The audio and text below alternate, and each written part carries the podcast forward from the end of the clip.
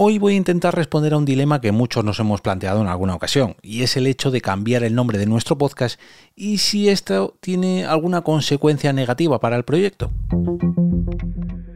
Te damos la bienvenida al otro lado del micrófono. Al otro lado del micrófono. Un proyecto de Jorge Marín Nieto, en el que encontrarás tu ración diaria de metapodcasting con noticias, eventos, herramientas o episodios de opinión en apenas 10 minutos.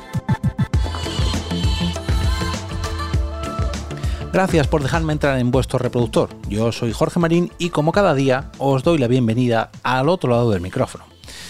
Ya sabéis que en este Metapodcast diario traigo noticias, herramientas, curiosidades, recomendaciones y también, desde hace muy poquito, eh, doy respuestas a preguntas que me vais haciendo o que, bueno, se plantean y yo me encuentro, pero en esta ocasión la pregunta tiene un amo y señor, tiene un autor que ahora os comentaré.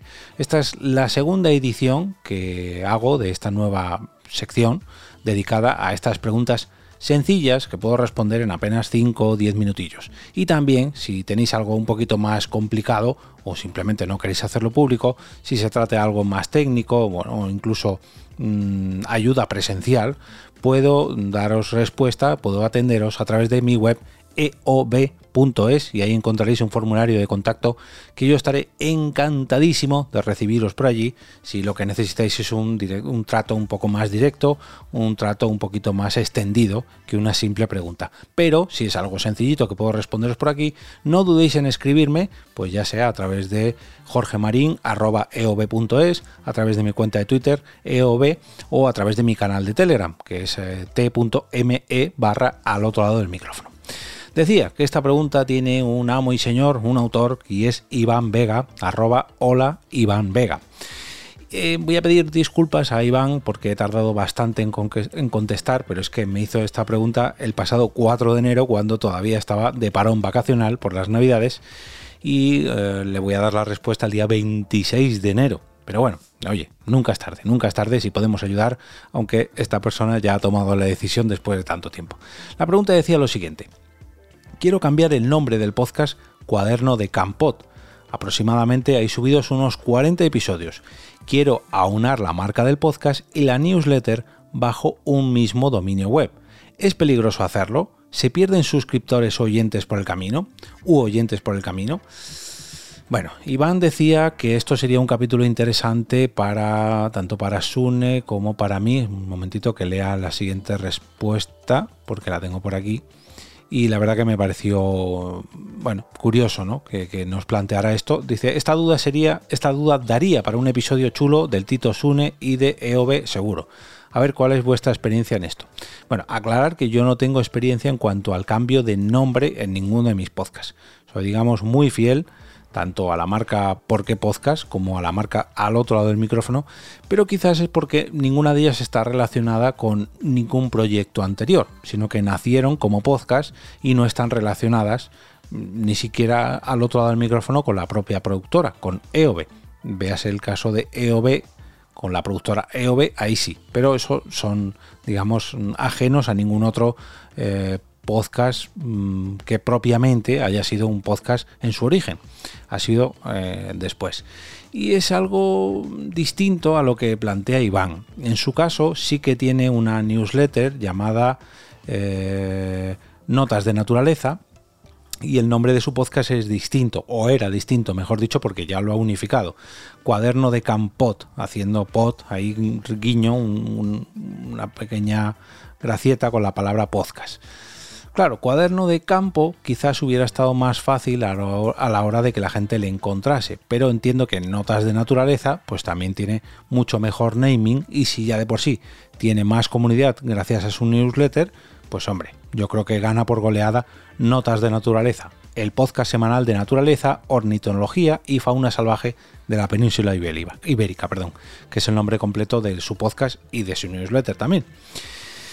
Claro, yo entiendo el dilema de Iván. Si ya tienes 40 episodios, que si bien es cierto que son muchos, pero cuanto antes hagas el cambio, mejor. Véase que si hubieras hecho el cambio en el episodio 5, pues esto no hubiera tenido ninguna consecuencia. Y aquí es donde hay que poner, digamos, los pesos en la balanza. ¿Cuánto, ¿Cuánta audiencia tiene tu podcast? ¿cuánta audiencia te puede descubrir por ese nombre de tu podcast?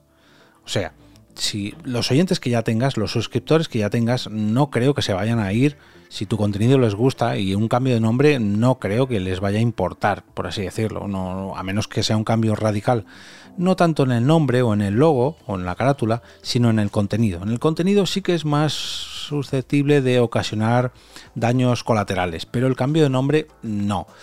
Otra cosa es las referencias, sobre todo sonoras, que hayas hecho o que hayan hecho otras personas en otros podcasts. Si, por ejemplo, mm, tú tienes enlaces a una web y la web cambia, siempre puedes redirigirlos, redirigir esos enlaces a tu nueva web. Pero claro, si tú durante 40 episodios, 400 episodios has estado hablando de tu podcast con un nombre, eh, sobre todo en donde aparezcas como invitado, mmm, luego pues es un daño colateral, ¿no? Que, las personas que te, que te, conozcan a través de esa entrevista o de esa invitación en otro podcast no te van a encontrar con tu antiguo nombre cuaderno de Campot. Pero tampoco a, nada que tengan un poco de interés y te busquen eh, por Twitter, por internet, por yo creo que siempre y cuando lo dejes claro en, la, en el sitio de referencia donde tú te muevas, donde tengas, digamos, tu, tu, centro neurálgico, tu núcleo, que en este caso entiendo que es una web o en tu caso una newsletter, o una cuenta de Twitter, una cuenta de TikTok, de Instagram, bueno, donde tú vayas, digamos, a centralizar todas las ramas, véase podcast, véase newsletter, véase cuentas de redes sociales, si el epicentro es tu web, en tu web lo puedes redirigir Claro, si tu epicentro es el podcast, que es a lo que yo hacía referencia antes con el caso mío de por qué podcast o de al otro lado del micrófono, ahí la cosa cambia. Pero yo creo que no tienes nada que perder haciendo un cambio de nombre.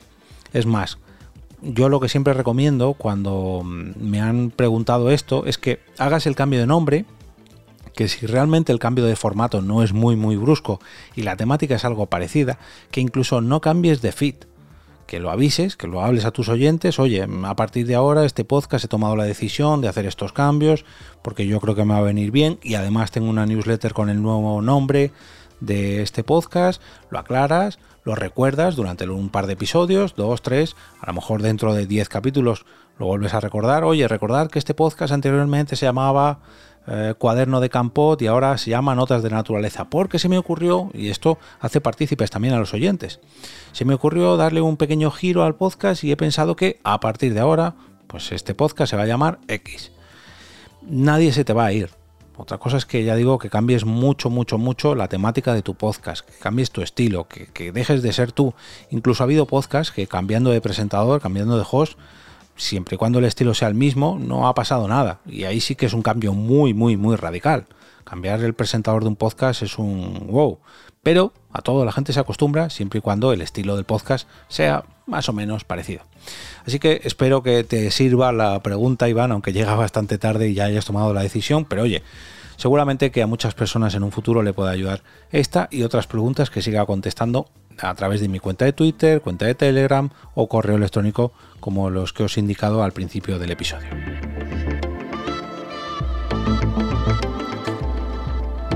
Y ahora me despido y como cada día regreso a ese sitio donde estás tú ahora mismo, al otro lado del micrófono.